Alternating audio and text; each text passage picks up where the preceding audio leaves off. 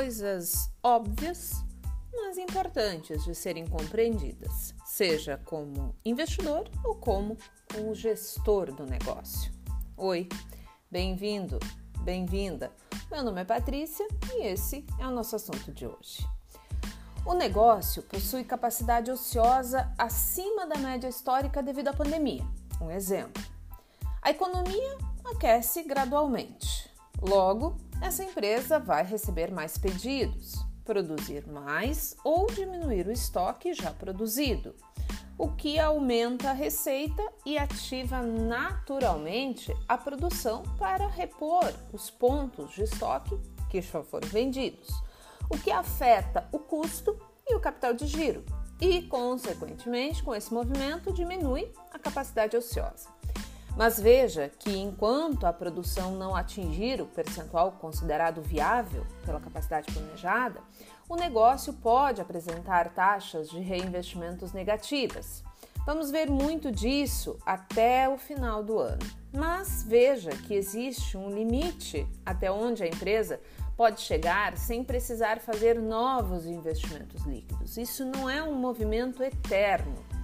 Então, resumindo, o crescimento vai ocorrer nesse meio tempo devido à maior diluição dos custos fixos, visto que o volume aumenta e os recursos são utilizados em maior escala, aumentando a base, e também pelo fato de que com maior faturamento aumenta o giro, e aqui, dependendo da capacidade da gestão, eficiência do processo, pode ser algo significativo. Se o negócio vende mais e é mais eficiente na gestão dos custos desse processo que gera o valor, vai aumentar a margem.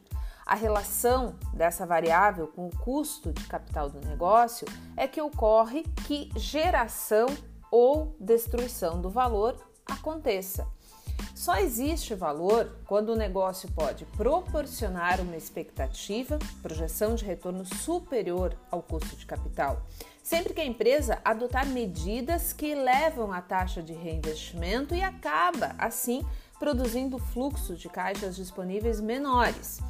Mas a variável aqui é: se o retorno do capital reinvestido é maior do que a remuneração mínima exigida no investimento, a empresa vai ter um aumento de valor. Por exemplo, imagine um case que vale menos do que a própria estrutura que gera o valor, sendo que mantém receita e lucros constantes e tenha projetos viáveis em relação aos custos, em relação ao retorno projetado. Então, temos aqui um cenário propício para a geração de valor. Não vamos esquecer também que os projetos das empresas podem gerar um passivo oneroso pela origem dos recursos do financiamento e que isso também afeta o equilíbrio financeiro do negócio. Logo, é preciso gerar caixa suficiente para que os fluxos de saída não comprometam a liquidez do negócio e também, por consequência, acabem afetando o lucro.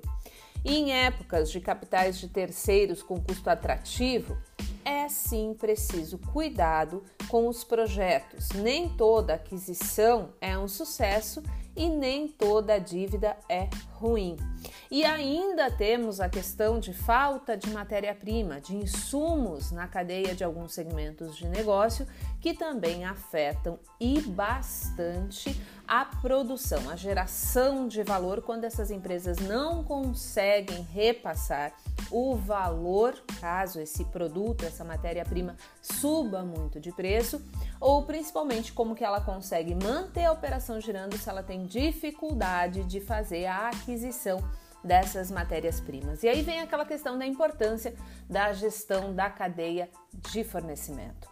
Esses detalhes são sempre importantes na análise de qualquer negócio.